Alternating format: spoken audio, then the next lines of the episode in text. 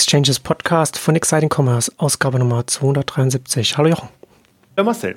Heute wollen wir ein bisschen über verwandte Themen des zum Onlinehandel sprechen, mehr über den, Kontext, in dem sich der Onlinehandel auch bewegt, also über, über verschiedene Netzthemen und, und Trends und Entwicklungen sprechen, die ich auch bei mir im Nexus Newsletter auf Neunetz.com da ausführlich beleuchte. Ähm, wir hatten im Vorfeld ja schon darüber gesprochen, dass ich dann da wahrscheinlich heute da ein bisschen mehr als üblich in der Ausgabe sprechen werde. Was nicht so schlecht ist. Kommt, glaube ich, immer darauf an, was man als Hörer oder Hörerin erwartet in der einen oder anderen Richtung dann. Äh, ja, ähm, ich würde sagen, wir fangen direkt mit den, mit den Themen mit, mit einem großen Themenbouquet an. Ich hatte es ja, wir hatten im kurzen Vorfeld hatten wir ja darüber gesprochen, was könnte man denn für Themen, was kann man denn machen. Und ähm, ich habe jetzt, ich beschäftige mich relativ lange mit einem mit Thema, das jetzt äh, stark an Fahrt aufgenommen hat. Ich habe es jetzt neulich bei mir im Newsletter als den, den großen Megatrend der nächsten zehn Jahre bezeichnet, den ich jetzt an verschiedenen Stellen sehe, wie es jetzt äh, extrem an Fahrt aufgenommen hat. Also auch nichts Neues, aber hat sehr an Fahrt aufgenommen. Und das schließt ein Thema an, über das wir hier in den Exchanges auch schon oft jetzt in, gerade im letzten Jahr auch gesprochen haben. Und das ist, äh, bezeichnet man jetzt noch allgemein noch als also, so Influencer, sagt man ja, so diese, diese prominenten, online prominenten Persönlichkeiten, die jetzt auf Instagram oder auf einem YouTube groß geworden sind und das dann nutzen, um dann ein eigenes Geschäft drumherum aufzubauen und dann professionell davon leben können. Und das ist ja dann meistens noch Influencer, dann äh, verdient man sein Geld damit, indem man dann Werbung äh, macht für andere Produkte oder dann eigene Produkte dann irgendwann, das ist dann so die nächste Stufe, dann, dann verkauft oder anbietet. Und was man jetzt beobachten kann, ist, äh, und da gibt es mittlerweile auch das, äh, die entsprechenden umtriebigen Risikokapitalgeber haben dann auch schon einen Begriff dafür dann auch gleich, gleich gefunden, um das auch schön in Narration zu verpacken, äh, nennen das so Passion Economy, Creator Economy. Und das ist letzten Endes so eine Weiterentwicklung oder so eine Fortschreitung, so eine Ausweitung dessen, dieser Dynamik, was wir schon bei Influencer schon gesehen haben. Ne? Also so eine Aktivitäten auf den Social Networks, auf den Online-Plattformen von vielleicht anfänglich ursprünglich Privatpersonen, die sich, wenn sie, wenn sie funktioniert, entsprechend Reichweite aufbaut oder, oder wie auch immer, sich professionalisiert und mit der Professionalisierung dann auch eine, eine wirtschaftliche Nachhaltigkeit und so weiter dann damit reinkommt. Und da sind da Andres Horowitz ist da zum Beispiel auch sehr stark dabei. Und äh, das ist ganz interessant, weil das auch an viele Themen anschließt, die es jetzt auch schon seit längerem kam. Ne? Also es ist zum Beispiel, was oft jetzt referenziert wird und, und sehr visionär heute auch wahrgenommen wird, ist Kevin Kellys äh, Thousand True Fans Essay von 2008. Da wird er jetzt mittlerweile oft darauf Bezug genommen, weil äh, Kelly damals schon gesagt hat, dass man letzten Endes, man braucht nicht jetzt, also wenn wir jetzt Influencer schauen, ne, da haben dann Millionen Follower, und was wir jetzt hier sehen, so die Passion Economy und Great Economy, wie es die VCs nennen, das ist dann etwas, da brauchst du nicht Millionen Follower, da brauchst du vielleicht 1000 oder, oder 2000. Kelly hat das durchgerechnet, hat gesagt, so 1000 brauchst du, die, die letzten Endes so Superfans, die alles kaufen, was du ihnen anbietest. Ja, und, da, und das ist dann halt das Interessante, das bedeutet ja auch, wenn man von den Zahlen ausgeht, kann man halt richtig tief in die Nische halt auch reingehen und das funktioniert dann halt auch für, wenn man zum Beispiel äh, sehr nischige Branchenpublikationen anbieten möchte. Äh, Andres Norowitz hat das dann noch ein bisschen weitergetrieben. Liedchen hat er das da vor ähm, Februar 2020 hat sie darüber geschrieben, dass man letztendlich auch so, sogar sagen kann, vielleicht braucht man nur 100 Fans, die dann eben noch mehr quasi pro Fan dann ausgeben. Es geht letztendlich nur darum, was, was die einzelne Person dann ausgibt. Und da gibt es ja durchaus auch mittlerweile interessante Beispiele, ganz bekannte, also, also Startups, die jetzt auch da so hochkommen, Substack zum Beispiel, das, das Paid Newsletter anbieter, also professionelle Kleinstpublikationen, so eine Fortführung von, von Blogs sozusagen. Und da gibt es ja auch so Beispiele. Da gibt es einen, einen Newsletter, der hat, ähm, der, die schreiben über, äh, also wirklich sehr nischig, äh, äh über Insolvenzen und, und quasi nur für Insolvenzverwalter äh, so etwas. Ne? Und, und, die, und die nehmen ich weiß nicht, was es waren, 39 oder 49 US-Dollar im Monat dafür, für dieses, für dieses sehr nischige Thema. Ne? Aber wenn man halt, wenn man sich dafür interessiert und, und diese Publikation dann auch findet oder darauf aufmerksam wird, dann zieht man da einen Wert raus und dann kann man auch mit solchen, mit solchen Zahlen dann auch arbeiten. Und das hat schon äh, sehr interessante Auswirkungen oder wird sehr starke Auswirkungen in den, in den nächsten Jahren haben. Also ich finde es interessant, weil mir das auch häufiger jetzt begegnet, also hauptsächlich in der Twitter-Timeline, wo ich mir dann denke, ja, jetzt kommt die Creator-Thematik da hoch und wo wirklich jemand dann genau nachgeht, äh, wo gibt es solche Themen, wie funktionieren die? Also das ist wirklich so ein, eine andere Aufmachung. Es ist ja das Witzige eigentlich immer, wenn, wenn so, äh, wenn es dann in VCs-Themen reingeht. Ähm, Im Grunde ist es schon mal nochmal erstmal alter Wein in neuen Schläuchen, ähm, aber dann halt so aufbereitet, dass man auch das Gefühl hat, okay, so ist jetzt der Markt, so ist die Nutzerbasis, das sind die Möglichkeiten, um zu investieren in, in, in diese Themen. Und ich glaube, das wird schon nochmal neu strukturiert. Und ich hatte ja deswegen schön eigentlich, dass du es so nennst. Für mich ist das ja immer noch die Bauchladenwelt ne, aus der Influencer. Und das ist natürlich ganz uncharmant. Das würde ein, würde ein ähm, VC nicht, nicht, nie so sagen. Und ich glaube, das hast du jetzt ja schon angedeutet, was das Spannende ist, ähm, dass ja auch die Tools dann dafür entstehen. Also die Leute brauchen ja etwas, um, um damit zu arbeiten. Inhaltlich sind sie ja in der Regel super, ähm, aber die Tools, was technologisch sein kann, was aber im Prinzip auch die Möglichkeiten sein kann, um eben in Anführungszeichen den Bauchladen hin hinzubekommen. Du hast jetzt sehr eher technologisch beschrieben, aber das kann man jetzt ja auch bei produktnäheren äh, Themen, äh, auch mit, mit Produkten, Anwendungen, Services ähm, äh, kombinieren. Ganz witzig, da lieferst du mir eine Vorlage, weil ich habe nämlich in der ersten Corona-Welle, da habe ich ja meine ganzen Bücher gelesen, die ich noch nicht gelesen hatte. Und äh, so super lange lag schon The Curve da drinnen. Und äh, da geht es eben auch darum, ähm, äh, also Stichwort Superfans und, und, und wie, wie entwickelt man so Modelle, was ist so quasi der Kern, die Basis, die man nutzt und argumentiert so ein bisschen ähm, dagegen dieses Freemium-Modell, dass er sagt, dass das Freemium-Modell ist nicht zu Ende gedacht worden, ähm, weil das äh, beschränkt einen bei den Superfans. Und er argumentiert dann so, und das, was mhm. du jetzt auch beschrieben hast, also im Prinzip gibt es einen, einen 100 Leute, 1000 Leute oder wie auch immer, die würden sehr viel mehr mit dir machen. Und ähm, also jetzt flapsig formuliert, Geld bei dir lassen. So ist es nicht gemeint, sondern einfach sehr viel stärker in Kontakt einsteigen und, und, und, und Dinge machen und, und sehen das einfach als, als extrem hohen Mehrwert. Und das zum Beispiel spart so ein Freemium-Modell aus, weil im Prinzip alle, die intensiv dabei sein wollen, haben eben so einen Preis oder das kann auch noch gestaffelt sein, aber es sind jetzt nicht zum Beispiel Faktor 10 mehr, äh, also dass sie Faktor 10 mehr bezahlen, um einfach spezielle Events mitmachen zu können, um, um bestimmte Themen anzugehen. Das ist ein, war für mich ein sehr faszinierendes äh, Buch. Das war, hat so ein bisschen Längen, weil es sehr, sehr lang einfach auch diesen Freemium-Teil beschreibt, ähm, dem, dem man kennt, also argumentiert natürlich ein bisschen dagegen, aber dieses Superfan-Modell bringt einen nochmal sehr ins Denken. Und ich, das ist zum Beispiel auch ein Buch, was ich immer sehr stark weiterempfehle für alle, die in irgendeiner Form mit Abo-Modellen oder, oder, oder solchen Modellen arbeiten, weil ich mir denke, wenn man, wenn man seine Zielgruppe sehr genau ähm, kennt und weiß, ähm, dann hat man einfach nochmal viel mehr Möglichkeiten. Und das ist nichts was, was man so im klassischen Massenmarkt-Konsumentenverständnis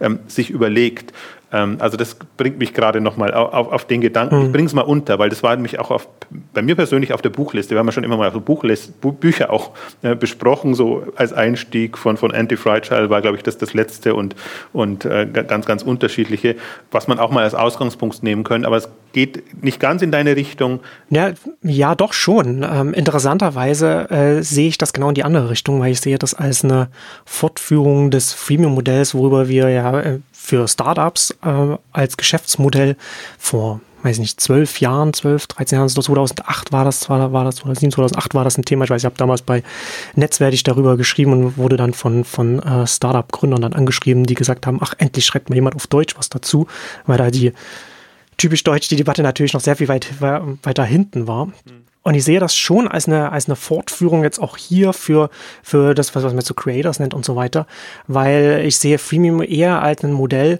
wo du sagst, du hast, du hast Inhalte oder Teile deines Angebotes, die du kostenfrei zur Verfügung stellst, weil sie die Werbung sind und, und der Eingang der Zugang für neue Kunden, neue Leser, neue Hörer, wie auch immer man es nennen will, zu dem, was du dann zusätzlich noch anbietest, wo du dann noch mehr anbietest. Und ich sehe das schon als einen wesentlichen Teil des Ganzen. Ähm, ich sehe das zum Beispiel auch bei mir. Also es, es war mir vorher schon im Kopf so theoretisch klar, dass sich das natürlich gegenseitig befruchtet. Also auf der einen Seite machst du deine öffentlichen Sachen, auf der anderen Seite machst du dann deine Bezahlangebote für deine Fans, deine Superfans, die, die, die mehr von dir wollen. Und äh, im Rahmen der Pandemie ist mir ein bisschen die Zeit ausgegangen, dann für die, für die öffentlichen Sachen. Und das hat sich sehr spürbar äh, gemacht bei mir, äh, was neue, neue Mitglieder angeht. Also da hast du dann die, die fehlen dir, ne? die kommen dann halt nicht. Die kommen nicht darauf, werden nicht darauf aufmerksam, die sehen nicht, dass du da bist, dass du was machst, wenn du nicht den öffentlichen Teil nicht bedienst. Und ich sehe das schon, also ich glaube, das ist, ist immer eine Definitionsfrage, wie man Freemium definiert. Ne? Aber ich sehe das schon als so, ein, so eine Weiterführung von der, von der Startup-Plattform, Modellebene, wie auch immer man es nennen will, dieses Ansatzes hin jetzt zu denen, die dann auf diesen Plattformen dann drauf sind und dann so etwas anbieten. Das war nicht dagegen argumentiert. Ne? Also das Freemium-Modell für sich hm. ist ist genau wie es sein muss. Du brauchst ein, ein, ein Gratisangebot oder eine Möglichkeit, die Leute erstmal zu gewinnen. Ähm, das Argument war eigentlich nur, dass das, der Premium-Teil dann nicht das Potenzial ausschöpft. Du, du, du deckst ja, da auch. Das, genau, das, das, ist ja immer die, das ist ja immer die Frage, ne? wie, du das, wie du das segmentierst. Das ist ja dann, äh, das ist ja dann die Herausforderung. Ja, na, aber nee, eben gar nicht. Also deswegen, ich gebe jetzt nur mal seine Argumentation wieder und ich teile die bis zum gewissen Grad nur, wenn man eben dieses Superfan-Modell dann, wie er es beschreibt, äh, berücksichtigt. Also selbst wenn man segmentiert, man ist dann immer in so einem, lass es äh, jetzt bei, bei so einem Newsletter irgendwie ein paar Euro im Monat sein oder lass es halt dann raufgehen bis zu 100, 500 Euro im Jahr, sage ich mal. Und er sagt dann, okay, aber dann hast du noch einen Prozentsatz ähm, der würde nochmal extrem drüber gehen. Wenn du das allein nur anteaserst, würdest du die anderen schon verschrecken, weil du dann ja immer suggerierst, okay, dann nehme ich denn irgendetwas oder ich bin super teuer oder, oder super arrogant, weil, weil ich dann für sowas gleich so viel verlange. Aber dann argumentiert er, okay, da müssen dann eben andere Produkte her. Das ist in der Regel nicht im selben Segment. Dann hast du den Newsletter, aber dann hast du meinetwegen noch persönliche Begegnungen, Sessions und, mhm. und, und, und solche Geschichten. Und auf den E-Commerce übertragen wäre das dann eben zum Beispiel Produkte mit Services kombiniert die einfach super teuer sind, ähm, aber die man sich eben dann, das rechnet sich dann wieder, wenn man auch entsprechend ähm, das, das Geld dafür äh, nehmen kann. Und da muss man so ein bisschen, da muss man querdenken. Also das, das, das, das, und das war ja auch der Punkt. Also deswegen würde ich glaube nicht das Freemium-Modell auseinandernehmen, äh, sondern ähm, würde eher gucken, und hat es auch nicht, finde ich, nicht in ein vernünftiges Modell jetzt gepackt, sondern äh, im Prinzip ging es ihm nur um die Superfans und, und darauf wollte er sich fokussieren. Und das ist aber jetzt, das muss man in irgendeiner Form kombiniert bekommen. Und ähm, ich fand es nur einen interessanten Gedanken, weil man dann, und ich bin ja zum Beispiel in der Situation im Gegensatz zu dir, bei Exciting Commerce ist ja alles gratis. Und ähm, dann gibt es eben eine K5 oder, oder einen Fonds oder andere Themen, äh, die eigentlich gar nichts damit zu tun haben. Das sind jetzt keine Superfan-Angebote in dem Sinne, aber deswegen tue ich mich immer so schwer, so, so ein Freemium-Modell zu machen und jetzt zu sagen, okay, aber für einen bestimmten Bereich von Exciting Commerce äh, zahlst du halt dann. Hatte ich eine Zeit lang mir, mir auch überlegt, komme dann immer wieder davon ab, weil ich mir denke, nee, das, das Free ist so viel wert an Aufmerksamkeit und, und da es ja auch so funktioniert, ähm, ist, ist das bei mir gar nicht so sehr das Thema. Aber ich fand den Denkansatz einfach sehr spannend und ich glaube, das kommt kommt mit diesen Themen Creator Economy und ja auch, auch Passion ist, ist, ist ein ganz schlimmes Wort eigentlich, aber es passt dann auch ja, wieder. Ja. also das, wenn man es mal davon ausgeht, das ist die Leidenschaft, die die Leute treibt, wenn man es so rum ähm, sagt, dann sind das auch attraktive Leute, um einfach da an denen, deren Wissen und, und Kontakten oder was auch immer ähm, teilhaben zu wollen. Also insofern passt das für mich dann doch wieder in, in, in diese Welt rein. Ja, ja, das ist äh, die, die Begrifflichkeiten, die, die dann die Risikokapitalszene findet, äh, äh, kann durchaus dann ja schwierig sein. Ähm, ja, aber das ist, ich finde es äh, sehr spannend, weil du hast es ja vorhin auch schon angedeutet, dass jetzt das auch möglich wird, weil es jetzt auch die ganzen Werkzeuge gibt, die ganzen Plattformen. Also man kennt ja so Patreon und sowas und, und Steady hier, hier in Deutschland. Ich setze bei mir Memberful ein, weil das ein Dienst ist, der im Hintergrund funktioniert und, und den man mit WordPress gut kombinieren kann und anderen äh, äh Angeboten. Das hat, hat, hat eine gute Programmierschnittstelle, ist relativ bekannt im englischsprachigen Raum. Mittlerweile ist auch mittlerweile eine Tochter von Patreon, die haben das irgendwann gekauft oder Substack, was ich vorhin schon erwähnt hatte, Richtung für, für Newsletter. Ich hatte mal, mal mit Supercast äh, experimentiert. Die sind quasi manchmal sowas wie Substack, aber für Podcasts. Also die sind sozusagen nur ein Anbieter, der Bezahl-Podcasts anbietet. Ich habe das mittlerweile bei einem anderen äh, äh, Anbieter mittlerweile bei mir alles unter einem Dach. Und das Interessante ist, dass das alles natürlich jetzt, das ist jetzt da und es ist sehr einfach zu bedienen, zu benutzen. Also zum Teil äh, so Memberful und, und WordPress, da muss man schon ein bisschen wissen, was man macht. Mhm. Ähm, aber jetzt so ein Substack zum Beispiel, da, was ich sehr spannend da finde, ist, dass ich da auch, ich sage jetzt mal, technisch unbedarfte Journalisten, Journalistinnen hinsetzen können und das äh, sofort benutzen können. Du musst dir einen Stripe-Account anlegen für, für die Bezahlseite des Ganzen und, und dann hast du auf Substack wird dir alles abgenommen. Du hast dann quasi das Blog, die Online-Publikation, du hast den Newsletter drin, du hast den Podcast drin, du kannst dann überlegen, was du davon dann bezahlbar machst, was du, was du frei machst und so etwas. Und diese, niedrige Hürde, die dann jetzt da ist, das ist das Neue und das ist dann natürlich das, wo dann die Dynamik dann auch dann da reinkommt. Wenn an dem äh, vielleicht noch kurz noch die Anmerkung, ich hatte es damals, als ich mit Nexus angefangen hatte und habe ich ja im Vorfeld mir diese ganzen Dienstleister angeguckt, um zu überlegen, was ist denn das richtige Setup oder das passende Setup für mich.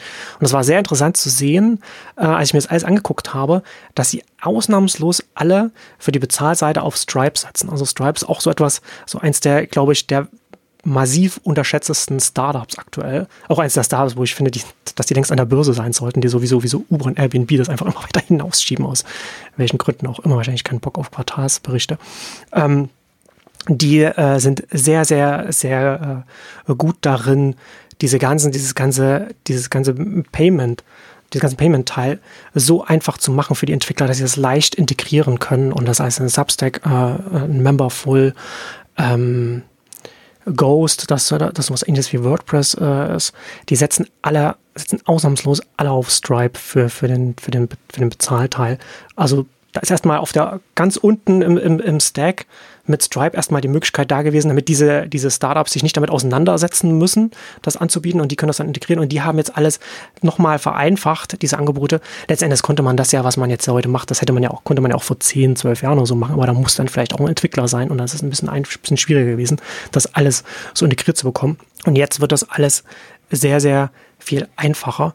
Ich glaube aber sogar, dass noch, noch viel wichtiger für diesen ganzen Trend ist, dass die ganzen großen Plattformen und die Social Networks da jetzt aufspringen. Ich habe das bei mir neulich, habe ich das mal, habe ich nochmal so die ganzen Aktivitäten zusammengefasst, was da jetzt gerade passiert. Auch in ganz verschiedene Richtungen geht das. Äh, ich kann das ja mal kurz aufzählen. Das hat man, glaube ich, äh, würde im Onlinehandel auch nicht jeder mitbekommen haben nicht, nicht jeder ist da ja immer, äh, kann sich das, kann, man kann das ja nicht immer überblicken. Snapchat zum Beispiel, die haben Spotlight eingeführt vor ein paar Monaten. Das ist sozusagen ihr TikTok-Klon ne, mit so Kurzvideos, was man sich angucken kann. Und damit das anläuft, schüttet Snapchat aktuell jeden Tag eine Million US-Dollar an diejenigen aus, die da virale Videos reingestellt haben. Also Videos, die nach oben gekommen sind, die werden dann damit belohnt. Da kann es schon sein, dass man jemand, dass da einfach jemand gar nicht unter, und dass man es geplant hat, da wie Geld damit zu verdienen, was man da reinstellt, dass man auf einmal äh, quasi eine Nachricht von Snapchat bekommt und dann, da gab es mehrere äh, Berichte, Variety und so weiter, wo dann mehrere hunderttausend US-Dollar dann auf einmal ausgeschüttet wurden an, an, an Nutzerinnen, die gar nicht mit sowas gerechnet haben. Also eine Million US-Dollar pro Tag, die sie da ausschicken. Clubhouse, was wir in der letzten Ausgabe drüber ge geschrieben haben, die sind ja noch in der, in der Beta- und Einladungsphase und allem. Aber die haben auch schon ein Creator-Programm und gesagt, dass sie dann für Creators dann entsprechend Dienste äh, anbieten wollen, also Ticketing angeht und, und Trinkgeld und so weiter. Ähm, TikTok hat einen 200 Millionen US-Dollar-Fonds für Creators, der auch entsprechend dann so ausgeschüttet wird an professionelle äh, Anbieter. Und ja, und so geht es dann so weiter. Spotify hat ja jetzt letzt, äh, vor kurzem erst seinen, seinen Quartalsbericht vorgelegt und gesagt, was sie jetzt so als nächstes so planen. Und ähm, da ist auch drin, so Richtung auch viel von Creators gesprochen, Audio-Creators dann in dem Fall natürlich, also Podcaster. Und da wird die Anchor-Plattform, die zu Spotify gehört, die wird, wird, wird auch so verschiedene Möglichkeiten einführen, wo man dann äh, Bezahl-Podcasts dann da auch anbieten kann. Was natürlich dann sehr äh, interessant wird, weil natürlich nur Bezahl-Podcasts, die über, Anchor laufen, dann auch in der populären Spotify-App in dem Client dann auch abrufbar sind. Ja, da, da, hat man auch nochmal so eine, so eine Verbindung dann da drin. Und äh, auch Twitter geht jetzt in die Richtung mit seinen, mit den Superfollows, die sie jetzt auf dem Investors Day angekündigt haben, wo dann Twitter dann äh, sagen können, hier kann man, kann man mir nicht nur folgen, sondern super folgen. Finde ich vom Namen her jetzt noch nicht so optimal. Das geht nicht so gut über die Lippen, aber, aber es geht in die gleiche Richtung, ne, dass man da sagen, da kann man, kann man ein Unterstützer-Badge bekommen. Man kann dann auch dann darüber, die haben mir Revue gekauft, einen Newsletter-Dienst, wo man dann auch nochmal äh, Bezahl Newsletter darüber dann rausschicken äh, kann und auch äh, exklusive Premium-Tweets dann darüber anbieten kann. Also ganz verschiedene äh, Dinge oder Spaces dann, ne? das, das ist der, Clubhouse-Klon, das kann ja dann auch dann für nur für zahlende Follower dann entsprechend angeboten werden. Ich glaube, dass warum sie das machen, das hat halt mehrere Gründe. Ne? Also wenn man sich beispielsweise so ein TikTok oder so anschaut oder auch Instagram oder, oder jetzt auch so ein Snapchat, du musst irgendwie diejenigen, die die das professionell machen und die auch gut darin sind, diese Angebote, diese Inhalte zu machen, die musst du ja irgendwie halten.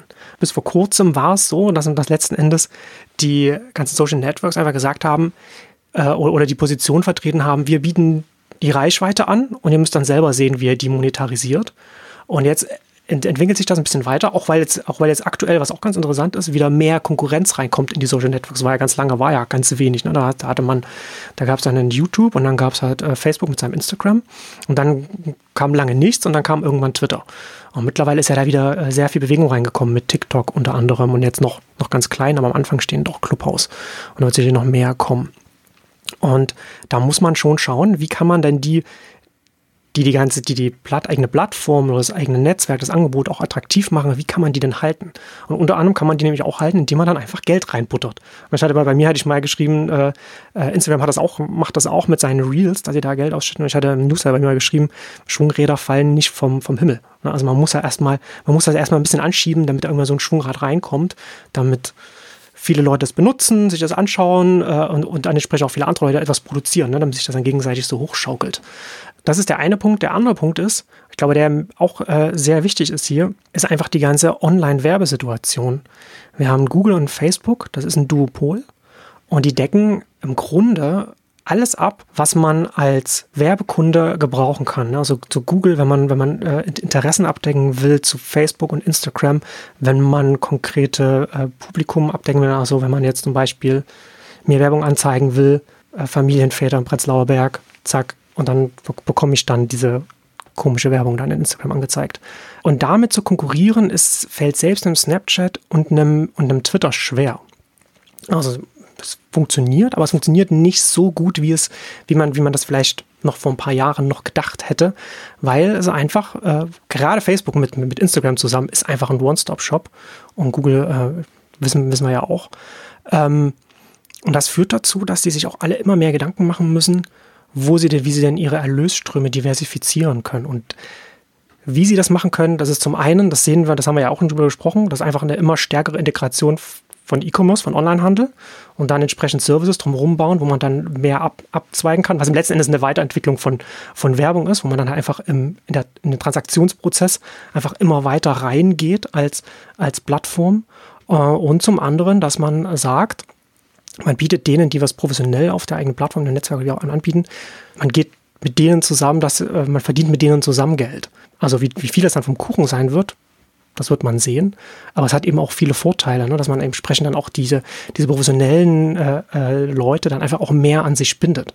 Das hat ja auch dann, das hat ja dann auch nochmal einen, einen sehr viel stärkeren Login-Effekt, wenn ich nicht einfach nur Follower auf Twitter habe, sondern auch Follower, die einen Teil meines Einkommens und mein komplettes Einkommen bezahlen. Da wird ja, da wird ja mein Wechsel von einem Twitter zu einem TikTok oder einem Instagram oder wie auch immer sehr viel schwerer und auch in die andere Richtung. Ne? Und das sind einfach so die Themen, die da, die da mit reinspielen und dieses Ganze einfach auch immer weiter äh, in den nächsten Jahren hochschaukeln werden. Ja, ist interessant, dass das jetzt kommt. Also hätte im Prinzip jederzeit kommen können oder hat man im Prinzip ja schon früher gehofft, dass als, als YouTube hochkam oder andere hochkommen und manche verdienen ja auch Geld damit. Ähm, wahrscheinlich auch Corona-Effekt durchaus und, ähm, und auch im Prinzip jetzt, ich sehe es halt vor allen Dingen, wenn Journalisten rüberwandern zu Substack, äh, die früher eben fest angestellt bei den großen amerikanischen Publikationen waren und eigentlich liest man den Journalisten lieber als die Publikation.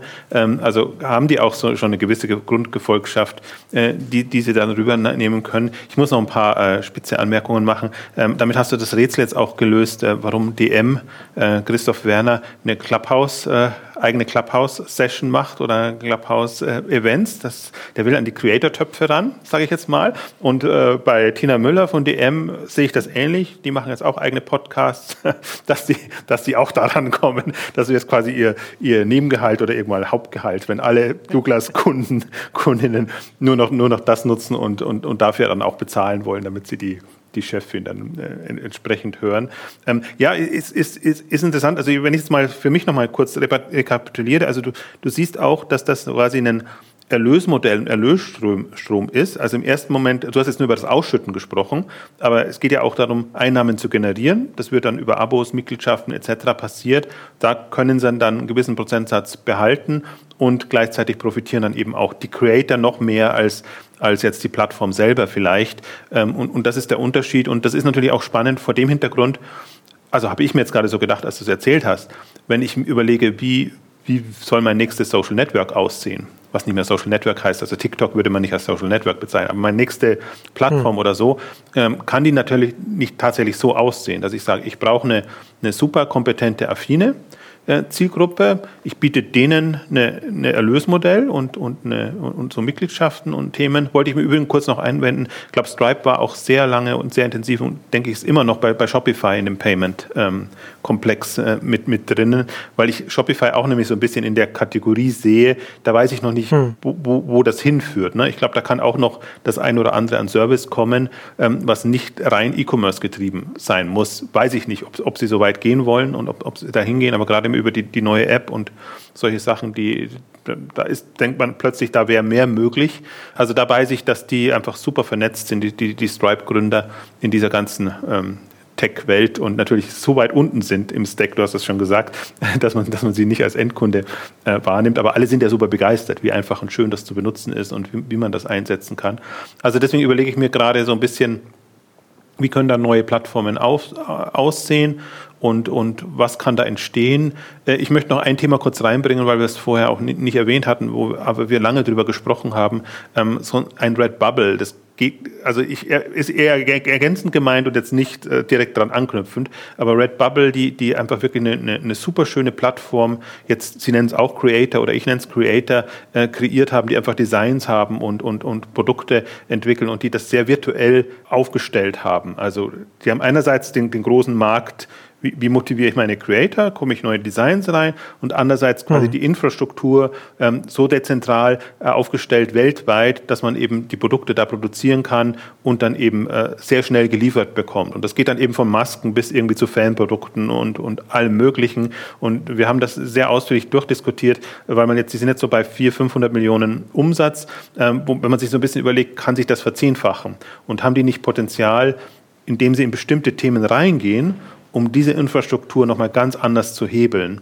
Und das ist ja dann, also du hast jetzt natürlich sehr wenig über physische Produkte gesprochen, aber ich glaube, da kann eben auch noch, können physische Produkte mit reinkommen, weil das zum Teil auch die Bindung noch ähm, anders macht. Und wenn das ja. kreative, persönliche äh, Geschichten sind, nochmal was anderes. Und äh, also wir hatten durchaus jetzt auch, wenn ich nochmal kurz ein bisschen Schlenk mache, und wir haben ja dies wieder zweite Ausgabe jetzt parallel übertragen, K5 TV, äh, wo wir im K5 TV jetzt wirklich über vier Wochen lang unterschiedlichste Modelle und Konzepte hatten.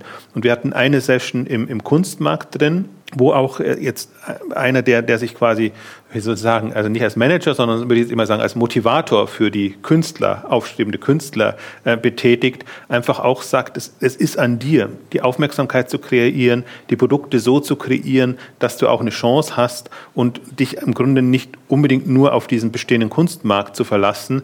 Ähm, also da, da entsteht ähm, super viel äh, und ähm, so hatten wir so, so, ein paar Felder, wo man, wo man einfach sieht, ähm, da kommen jetzt Leute, die einfach, und da sind wir wieder bei dem Thema Passion, die, die einfach irgendeine, irgendeine Leidenschaft haben, irgendein Thema haben. Und es muss nicht immer nur Schreiben sein oder so. Ich finde auch TikTok, das ist nee, ja genau.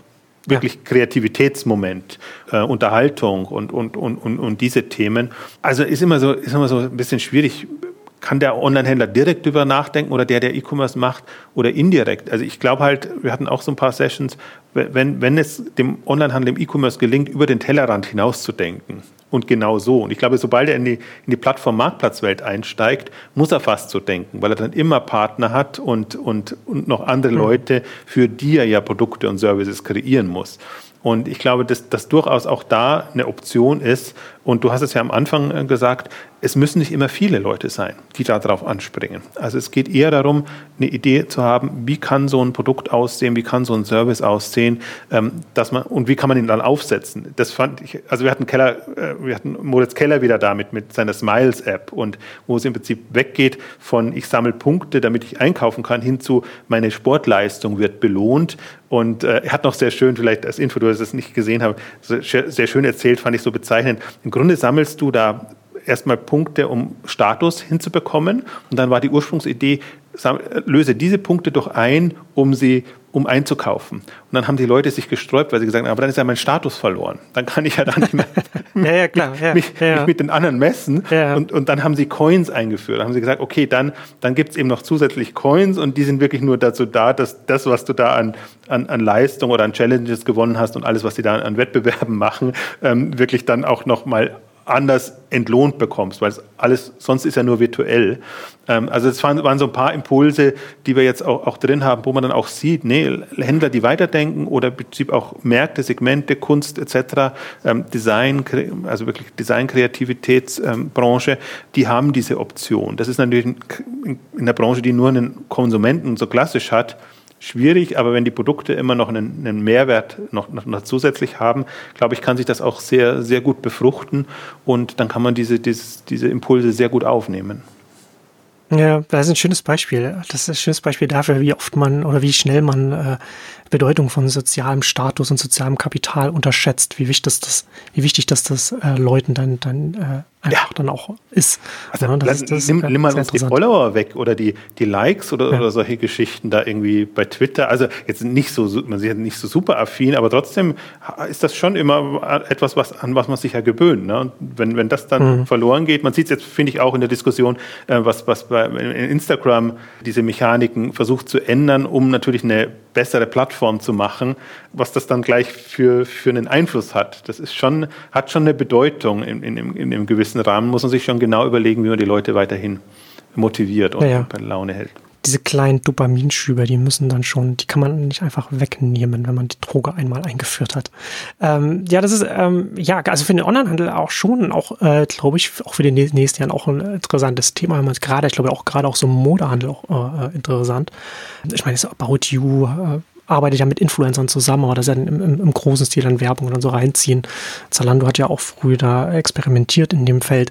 Ich glaube, dass man da aber schon auch noch so überlegen kann, wie kann ich denn, wie, wie kann ich einen anderen Schritt oder, oder weitergehen, dass ich eben von diesem reinen Marketing oder Affiliate und äh, Werbeumfeld oder Modell weggehe, hin zu einem, wie du, wie du vorhin schon angedeutet hast, irgendetwas, was diese aufstrebende Masse an Leuten, die, die unter Creators dann fällt, die online dann auch über verschiedene Wege dann, dann schauen, wie sie, wie sie ihr Geld verdienen können oder was sie machen können. Ne? Also versucht man sich dann auch auf verschiedene aufzustellen, wie man denen etwas anbieten kann, dass sie das ein zusätzliches Standbein dann vielleicht auch sich selbst aufbauen können, auch selbstbestimmt dann auf einer About You-Plattform oder wie auch immer und dann eben nicht, dass ein Influencer mit, eine Influencerin mit 100.000 oder Millionen äh, Instagram-Followern sein muss, sondern auch etwa äh, Leute sein können mit weniger Followern, aber dafür dann in einer entsprechenden Nische drin. Ne? Das, das, kann sich, das kann sich dann auch rechnen, äh, in, in der Masse dann hin.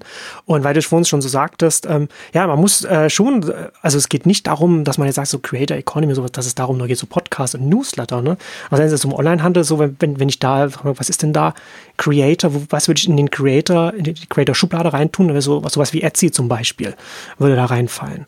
Ne? Also es ist ja letzten Endes, wenn man es so sehen will, ist es die andere Seite der Medaille von dem, was wir von Uber und so weiter kennen, was also so Gig Economy ist. Da sind ja die Fahrer, die Fahrerinnen austauschbar, kommodifiziert. Und hier ist es letzten Endes, ich verdiene mein Geld auf, auf, auf den Plattformen oder über die Plattformen oder nutze das oder online, um mir da etwas aufzubauen. Und ich bin nicht kommodifiziert. Ich bin nicht einfach austauschbar mit mir und meinen, meiner Volkschaft, die ich aufgebaut habe. Das ist letzten Endes der Unterschied. Gibt Parallelen, aber eben das ist der, der wesentliche Unterschied, den man dann, worüber man sich dann nachdenken kann, was man kann als Angebote, was kann man dann da bereitstellen. Und das ist schon sehr spannend, gerade zu sehen, äh, in welche Richtung das gerade geht. Das kommt nativ von den Plattformen. Dann gibt es äh, konkrete Dienstleister, die nur äh, so etwas machen, wie, wie ich vorhin sagte, so Patreon und so weiter. Und dann geht es mittlerweile schon einen Schritt weiter. Ich hatte bei mir auch drüber geschrieben. Da gibt es jetzt einen, einen Startup, die nennt sich Steer. Und die äh, setzen nochmal quasi, äh, quasi im Backend bei den Creators an, dass sie sagen, wir sind, wir sind ein Startup oder wir sind, wir sind ein Angebot, wir sind so wie, wie so ein Dashboard und da kann ich mich als Creator, wenn ich mit anderen kollaboriere, kann ich das dann da, kann ich da die Projekte darüber ablaufen, dass man sagt, man verbindet dann seinen YouTube-Account damit und TikTok und so weiter und sagt, wir machen jetzt hier eine Kollaboration und alles, was darüber an Geld reinkommt, wird 50-50 aufgeteilt, äh, so, ne? oder man hat, man, man organisiert sein Team darüber, ne? Ist ja nicht so, dass da jetzt so YouTube-Stars dann mit Millionen äh, Zuschauern das alles alleine machen, sondern die haben ja dann irgendwann ein Team um sich herum.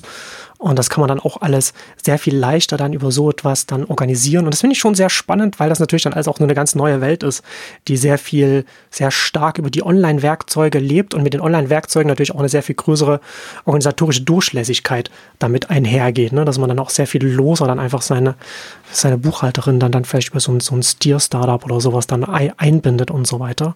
Und da stehen natürlich auch wieder Unternehmensstrukturen im Kleinen, aber äh, ganz anders, als man das noch vor ein paar Jahren noch kannte. Und das alles, diese ganze Professionalisierung, damit einhergeht, hat natürlich eine extreme Dynamik, weil du ja digital an ganz vielen Stellen eben keine Reibung hast und es ganz schnell alles wusch, ganz schnell nach oben kommen kann.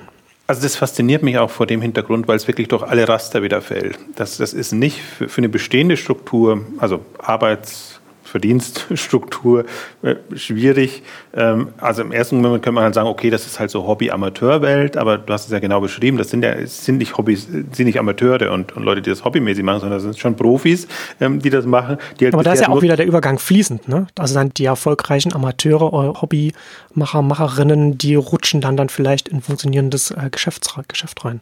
Ja, aber es ist die Frage der Einstellung und der finanziellen Möglichkeiten, ja. glaube ich. Dann, also Klar. das Stichwort Hobby zum Beruf machen. Ähm, also das, das meine ich jetzt so ein bisschen, sondern das ist nicht irgendwie so nebenher Zeitvertreib und gut, wenn ich was verdiene, dann ist schön und wenn nicht, dann nicht, sondern wenn du solche Optionen hast, dann kannst du dich eben ganz klar auch dafür entscheiden. Und dann bist du aber nicht so, ähm, ja, angestellt schon gleich gar nicht, aber gerade an dem Kooperationsbeispiel, finde ich, kam es sehr gut rüber. Im Grunde musst du da immer einen Mittelsmänner haben, die dich da vermitteln. Also manche haben ja Manager, Agenturen oder oder wie auch immer, jetzt in dem YouTube-Umfeld, hat man zumindest so ein bisschen wahrgenommen, die sich dann sowohl über die Kooperationen dass die Reichweite halt stimmt und, und, und zunimmt, als auch über die, die Einnahme, Marketing ähm, etc. Deals, um, um die kümmern. Also das war jetzt quasi eine, eine Lösung, die du beschrieben hast, dass die dann eher systemseitig das, das abdeckt. Und ich glaube, das darf halt auch, ähm, dadurch, dass das, hast du auch sehr schön beschrieben, personenbezogen ist, darf es ja auch nicht so viel Zeit in Anspruch nehmen. Also entweder du hast noch Zusatzleute, die dann für dich arbeiten, aber ansonsten bist du ja der oder diejenige, die, die das wirklich vorantreiben muss. Und alles, was dir da an Zeit verloren geht, ähm, das, das ist halt wirklich bitter, weil du musst, musst das Gesicht zeigen oder musst die, die Newsletter regelmäßig rausbringen musst dich ja auch im Stand halten, was, was, was diese Themen angeht. Also deswegen ist ohnehin dieses, das allein schon diese, diese Influencer-Welt, so wie wir, wie wir sie jetzt kennen oder so, ist für mich faszinierend, weil sie rausfällt aus, aus der, der gängigen Logik, aber das weitergedacht ist nochmal spannend. Und so wie du es jetzt ja auch beschrieben hast, und bin mal gespannt, was aus diesem VC-Trend wieder wird. Also manchmal haben die VCs ja auch Themen, die sie gut finden und die dann irgendwie ins Leere laufen. Ähm, aber angenommen, das, das, das geht gut und ähm, dann, dann kommt einfach auch eine sehr schnelle Dynamik rein. Dann hm. werden wir einfach in, in, in zwei, drei, vier Jahren schon sehen, dass da wirklich ähm, substanzielle also nicht nur substanziell Geld reinfließt, sondern Geld mit verdienen, verdient werden kann und dass da ja auch dann wieder neue Strukturen und Organisationsformen entstehen. Ich bin auch, und das andere, was mich, wo ich noch äh, mich frage, wo ich auch sehr gespannt bin, sind die heutigen Plattformen wirklich das, was, was du brauchst dafür? Ne? Also du hast im Grunde. Die versuchen es ja jetzt, ne? Das äh, ja. arbeitet sich ja, dass man, man sieht das ja, wie das dann also rangeflanscht wird oder, oder erweitert. Also gerade bei an Twitter kann man das ja gerade sehr schön sehen, wie das da weiterentwickelt wird. Ähm, ich, ich frage mich auch, ich, also ich glaube, dass das, dass das ein gesellschaftliches Thema auf jeden Fall ist, dass, dass das sehr wichtig wird. Ähm, wie sehr das ein Risikokapitalthema ist, das wird man noch sehen. Ich glaube, dass natürlich auch für Risikokapitalgeber, das habe ich ja vorhin auch schon äh, so ein bisschen angedeutet, beziehungsweise habe ich, habe ich aber noch nicht gesagt, ähm, ist das natürlich auch so, so, ein, so, ein, so ein Weg, wo man sagen kann, jetzt hat man wieder ein, einen Weg gesehen oder gefunden, wie man Endkonsumenten Startups vielleicht hochziehen kann, die auch profitabel sind. Denn wir haben in den 10er Jahren haben wir ja ganz lange einfach nichts gehabt, was Social Networks angeht. Da ist ja außer Snapchat nichts passiert. Und der Grund einfach war, dass man einfach kein, dass man einfach nicht gesehen hat, wie man noch etwas Neues ref, refinanzieren soll, wo, wo man da Risikokapital reinstecken soll, wenn das dann mit Werbung finanziert werden soll und dann irgendwann mit einem Google und Facebook einfach konkurrieren soll. Und deswegen ist da ganz lange nichts passiert. Und jetzt passiert da wieder was. Und das ist auch, das hängt auch damit zusammen, dass man, dass man sieht, okay, man kann vielleicht andere Erlösströme finden. Die Frage ist natürlich dann, in welche Dimensionen die dann vordringen können. Das wird man dann halt noch sehen müssen. Ich glaube, dass da schon sehr viel Potenzial ist. Ob das Risikokapitalpotenzial hat oder Dimension hat, das, das kann ich nicht sagen. Aber ich glaube schon, also zumindest so Andresen Horowitz, sie glauben daran, ne, wenn sie in Clubhaus und so weiter investieren. Aber zusätzlich dann, also ich finde das schon interessant, so der äh, Liedchen, die den, den 100 Fans Artikel äh, geschrieben hat, als sie noch bei Andresen Horowitz war, die hat auch diesen Begriff Passion Economy äh, geprägt in, in dem Zusammenhang. Übrigens auch interessant, äh, Benedict Evans, der jetzt nicht mehr bei Andresen Horowitz äh, ist, seit, glaube ich, einem Jahr oder so, hat vor kurzem äh, Andresen Horowitz äh, so zusammengefasst, dass es eine Media Company ist, die sich über Risikokapital refinanziert. Und das finde ich, das trifft es ganz gut, weil die ja sehr, sehr starke äh, und sehr erfolgreiche Medienstrategie oder Öffentlichkeitsstrategie verfolgen. Aber das noch am Rande. Äh, Legion hat vor einem Jahr oder so Andresen Horowitz verlassen und hat jetzt Atelier Ventures gegründet, was, was ein neues äh, Risikokapitalunternehmen ist, das sich eben nur auf Startups konzentriert in diesem, in diesem Feld. Also ist da mittlerweile auch so eine, dass das äh, in die Richtung, dass da auch etwas passiert. Aber ja, also ich glaube, das ist, also gesellschaftlich ist es auf jeden Fall ein extremes, relevantes Thema, ähm, was da auf uns zurollt, ähm, weil es auch nochmal diese ganze vernetzte Öffentlichkeit, über die wir oder ich zumindest auch schon so lange mal gesprochen haben, der jetzt auch eine, eine finanzielle Tragfähigkeit mit verleiht und, und eine Nachhaltigkeit gibt, die vorher nicht da war, weil vorher ganz vieles was online passiert ist, sich über, über sehr viele indirekte Wege einfach refinanzieren musste und, und das natürlich dann alles auch mal schnell prekär äh, ist oder, oder auch fragil ist. Ne? Dass das dann, dass auch dann mal, wenn, wenn, wenn dann jemand online erfolgreich ist, dann so erfolgreich ist, dass man dann äh, in, in ein großes Unternehmen dann wechselt und dann alles wegfällt oder, oder sowas und so. Ne? Und da, das, da ist jetzt schon hier etwas da. Und gerade in den USA ist es natürlich sehr viel stärker, weil da die Leute natürlich sehr viel unternehmerischer sind ähm, aber ich sehe durchaus auch gerade mit solchen Angeboten wie einem Substack auch für den, nicht nur für den Journalismus im Sinne von jetzt einen, einen Bill Bishop, der, der ein China-Experte ist und sehr erfolgreich ist, oder die ganzen Tech-Leute, die jetzt Tech-Newsletter schreiben, das ist super. Aber gerade so ein Substack, das so niedrigschwellig ist, ist eine super Möglichkeit auch für einen, für einen lokalen Journalismus zum Beispiel, da etwas aufzubauen. Da muss, man muss wirklich kein Wissen haben, um das machen zu können. Und das ist schon äh, sehr, sehr spannend. Ich glaube, der Punkt ist auch so ein bisschen, es gibt zwei Welten. Das eine ist wirklich, ich baue das neue Social Network aus, äh, auf das ist dann wirklich die verrückte Silicon Valley Welt, sag ich jetzt mal. Ähm, also wenn ein Clubhouse hm. neu kommt und wenn man an sowas glaubt und jetzt erstmal noch kein, da ist ja noch kein Erlösmodell in Sicht. Also es ist nur so ein bisschen, wie du es jetzt beschrieben hast, aber es ist nicht so wie Substack, ja, ja. dass es quasi schon, dass, dass das, das Geld schon fließt im, im Kern des Instruments. Ich musste jetzt daran denken, als du das beschrieben hast, es gibt noch die zweite Welt und ich habe mir jetzt auch ähm, diese Woche nochmal die die Schinneweg ähm, angeguckt. Einerseits im Kern die Food-Themen, die mich natürlich interessieren, bin dann auch auf das Fintech-Thema gestolpert. Und da fand ich eigentlich sehr interessant, weil Fintech war ähm, Schinneweg nicht erfolgreich. Und, und jetzt haben sie überlegt, mhm. woran liegt das und in welche Richtung müssen sie gehen. Und dann hat sie so einen schönen Begriff gebracht, jetzt auch nicht ungewöhnlich, aber B2B2C. Also wie bist, willst du Toolanbieter oder Hilfs, Hilfsangebot für eben diese neuen Angebote. Und ähm, das ist jetzt quasi ihr, Ihr Thema, also der Fehler war aus, aus Ihrer Sicht, Sie haben sich einfach zu wenig fokussiert. Sie sind in Fintech so wild reingegangen und haben nicht sich für sich definiert, was wollen Sie denn eigentlich machen. Und das zahlt so ein bisschen auf das ein, was, was du jetzt ähm, argumentiert hast. Jetzt quasi gehen wir in die Fintech-Themen rein. Die müssen gar nicht Banken oder ähm, Fintech-Services sein, aber die sind unterhalb der Endkundenangebote quasi Services, wo dann Geld ähm, und, und Lösungen etc. drin sind. Ich hatte als Beispiel genannt, ich habe das Startup jetzt nicht, mehr im Kopf, aber das ist ein Health Service also so, so eine Art Krankenkassending, ähm, was, was aber als, als Fintech dann läuft.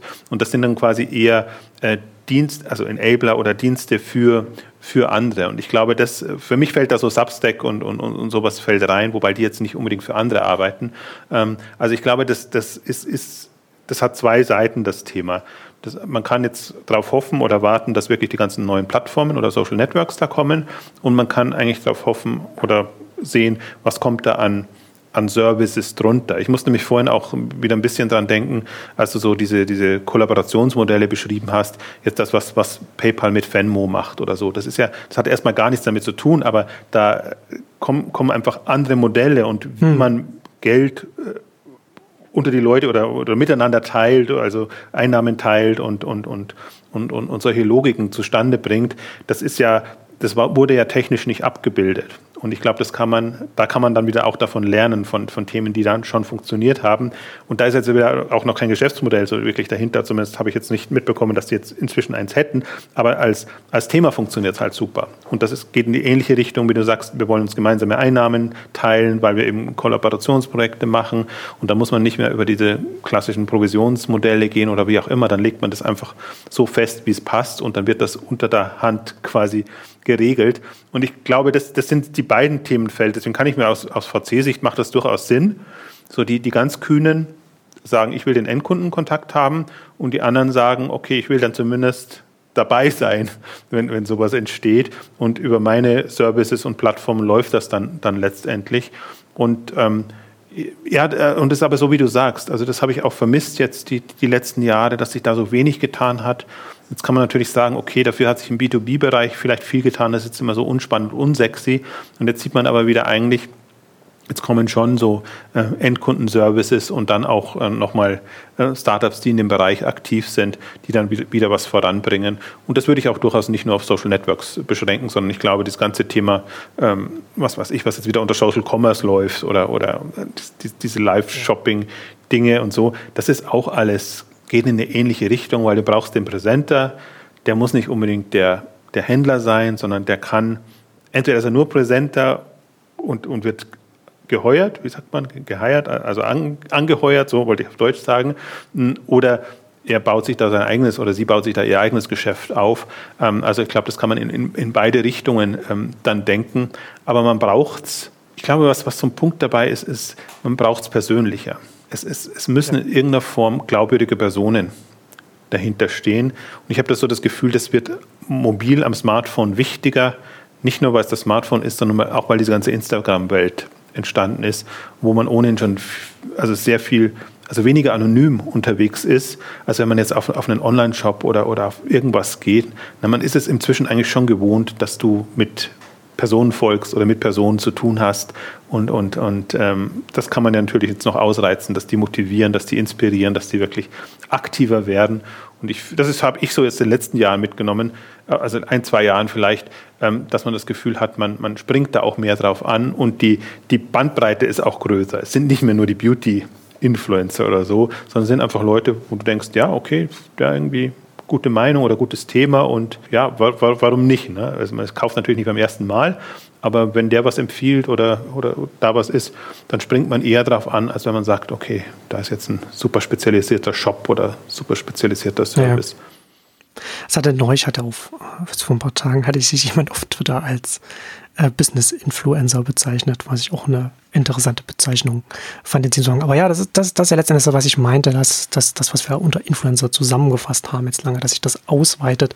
Das ist, wie du jetzt schon gerade sagtest, ne, das ist letztendlich, wenn man es wirklich sehr, sehr runterkondensieren will, dann ist es letzten Endes eine, eine, eine Zunahme äh, wirtschaftlicher Tätigkeiten online auf ganz vielen, auf ganz vielen Ebenen. Und äh, ja, und das ist persönlich, ne? wie ich vorhin schon sagte, es geht ja eben, es ist genau das Gegenteil von einem, von einem Uber-Fahrer, einer Uber-Fahrerin, wo man, wo man kommodifiziert da stattfindet, austauschbar ist, mehr oder weniger, äh, wo das hier eben nicht austauschbar ist in, in der Richtung und das eben dann, da ist das persönlich dann eben noch mit drin.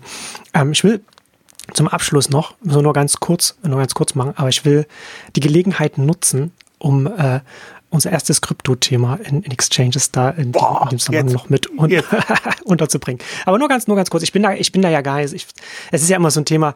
Also die ganze äh, Bitcoin, Blockchain, Krypto. Ich habe, ich habe ja vor, weiß ich nicht, acht, neun Jahren oder so da schon mal darüber geschrieben. Zu meinem Leidwesen aber nicht investiert. Ähm, aber das ist ja so ein, man kann ja, man kann ja auf Twitter nicht darüber schreiben, weil auf der einen Seite, weil, weil man dann immer, egal in welche Richtung, wird, wird man dann immer dann beschimpft, weil es gibt da Leute, die sind sehr enthusiastisch und Leute, die halten das alles für den größten Quatsch, den es jemals gegeben hat. Aber in dem Zusammenhang, mit, was so Creators angeht und auch so gerade so die Kunstwelt online, passiert gerade was ganz Interessantes, finde ich. Und zwar dieses, hat man wahrscheinlich auch schon mal gehört oder gelesen, aber nicht so richtig verstanden diese Non-Fungible Tokens, NFT ist es meistens abgekürzt, was da jetzt, was da jetzt kommt. Also das sind, also ich fasse es zusammen als digitale Sammelobjekte. Ähm, letzten Endes sowas ähnliches wie Bitcoin, aber eben auch wieder nicht austauschbar, sondern immer was immer einzigartig auf einer Blockchain festgeschrieben, wird dann, wird auch über Marktplätze gehandelt, weil es eben nicht an den Anbieter gebunden ist, äh, wie online, äh, wie digitale so Fußball-Sammelkarten, sowas, ne? Also von so Sammlern, wo man sich fragt, warum, warum sammelt ihr jetzt hier? Das ist ja nur bedrucktes Papier letzten Endes, aber für die Sammler hat das einen anderen Wert. Und das ist für die, und da ist jetzt im letzten Jahr ist die, ist die Kunstwelt da explodiert, da haben mehrere Künstler, Künstlerinnen haben da da Sachen als NFTs verkauft und das finde ich schon sehr spannend. Ich habe da, hab da äh, bei mir auch mal vor kurzem, in der letzten Ausgabe war das, hatte ich darüber geschrieben, deswegen habe ich das noch frisch im Kopf. Ich habe das hier mal aufgemacht. Da ist, da liegt der, der, der komplette Markt, der ist jetzt im letzten Jahr extrem explodiert. Der liegt aktuell bei 250 Millionen US-Dollar. Also in dem Wert wurden da äh, letztes Jahr NFTs ähm, verkauft.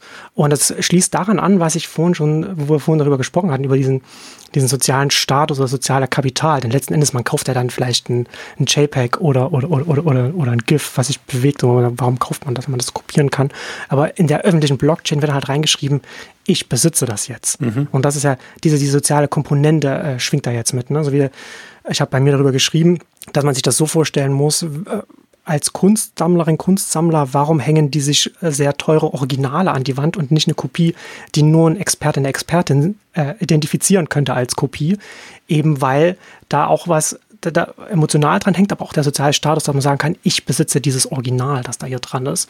Und ich finde das schon interessant, äh, vor allem wenn man darüber nachdenkt, dass das ja jetzt nochmal relativ schlicht, dass man einfach sagt, ja, wird dieses Objekt verkauft, was da äh, vergleichbar ist mit einem physischen Objekt, aber das ist ja noch nicht so super interessant, sondern dass man darüber nachdenkt, welche Objekte kann denn da digital dranhängen und es ist gleichzeitig einzigartig in so einer äh, Anbieter unabhängig auf der öffentlichen Blockchain.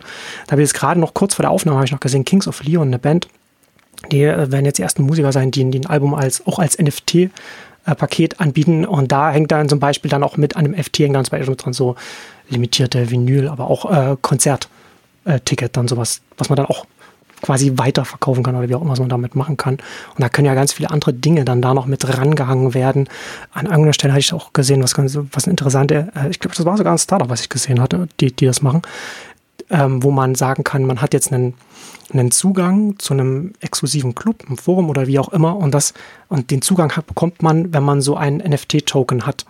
Ja, und wenn man da, und das kann man natürlich auch wieder verkaufen und dann kann das wieder jemand anders dann da, da rein. Und da gibt es ja ganz viele verschiedene Möglichkeiten, über die man nachdenken kann, äh, wenn man so eine Knappheit in, in eine digitale Welt reinbringt. Ich sehe nicht, dass das eine Lösung ist, um dann irgendwie zu sagen, jetzt verkaufe ich mein Buch oder meine, mein, mein Musikalbum oder wie auch immer als mhm. NFT und, und, verdiene endlich wieder Geld direkt damit. Mhm.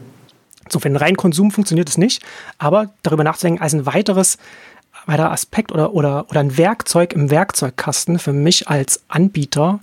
Ähm, was kann, wie, wie kann ich das kombinieren mit anderen Dingen? Das finde ich schon äh, sehr, inter sehr interessant.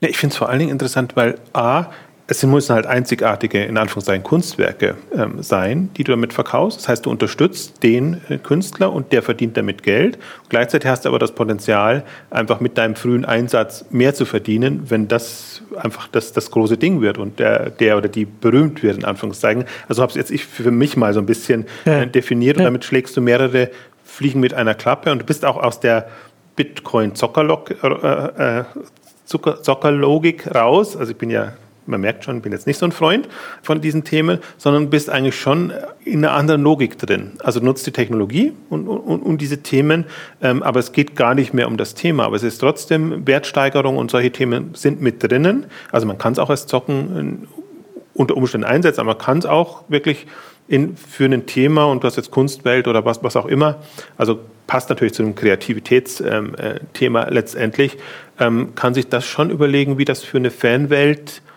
oder für eine Sammlerwelt ähm, letztendlich ähm, geschneidert werden muss. Aber das Gute und das Spannende finde ich tatsächlich daran, dass es an den Eigentümer geknüpft ist und eben nicht mehr so beliebig irgendwie ein äh, PDF oder GIF oder was auch immer ähm, dann tatsächlich ist, ähm, und von der Logik her, finde ich, hast du das auch gut beschrieben. Natürlich ähm, gibt es die auch dann so und umsonst, aber ähm, das ist schon nochmal, ich glaube, das ist schon nochmal was anderes. Und das ist ja glücklicherweise auch gelernt in dem, in dem Kunstmarkt. Ja, aber das ist ja, ich, Leute kommentieren das immer, ich, ich, ich verliere den Verstand, dass da jetzt eine Million US-Dollar für, für ein JPEG oder sowas bezahlt wird. Aber das ist ja schon, das Wesentliche ist, dass man, dass man den Konsum, ob das jetzt was das Bild angucken ist oder die Musik anhören, trennen muss von den ganzen sozialen Komponenten, die da dranhängen können. Und eben was dann vielleicht irgendwann noch dann, was man noch mit später mit NFTs noch machen kann und so weiter. Ähm, aber das ist, ich glaube, die soziale Komponente wird äh, äh oft unterschätzt. Äh, in dem ja, nennen Sie sozial oder nennen Sie Förder. Also das ist im Grunde, kannst du ja auch sagen, so früher mit 10 oder so. Natürlich genau. kaufst du das was, aber du ja. weißt es nicht, wie viel es wert ist, aber es geht ja eigentlich ich hab, darum. Ich habe da die NFTs schon gekauft, bevor es cool war. Hm. ja, genau. Das ist dann, ja, ja. das kann man dann nach 5, 10, 20, 50 Jahren sagen. Oder ich habe einen NFT gefunden von äh, 2021, mal in 30 Jahren. So, wir müssen langsam zum Ende kommen, aber super spannende Ausgabe. Wir sind jetzt tatsächlich bei einem Thema geblieben und ich glaube, da kann man sich äh, eine gute Meinung bilden, jetzt was, was, was für Aspekte da relevant sind und ich glaube, auf so eine Welt ähm, muss man sich in irgendeiner Form einstellen. Ähm, ob man sich einbringt, ob man das selber was aufgreift, ist was anderes. Aber ich glaube tatsächlich, da bin ich bei dir, da ist schon so eine Grunddynamik jetzt da, was, was dieses Thema angeht. Und äh, wo auch immer das dann landet, das weiß man jetzt wieder nicht so. Aber insofern war gut die Ankündigung. Ich habe das vorhin im Clubhaus natürlich ein bisschen äh, zunichte gemacht. Irgendwie das, wie hast du das nächste große Thema äh, in dem Bereich? Hast du es auch bei dir im Newsletter angekündigt? Und ähm, jetzt haben wir mal ausführlich hier drüber sprechen können. Also hat, hat Spaß gemacht. Genau, mir auch.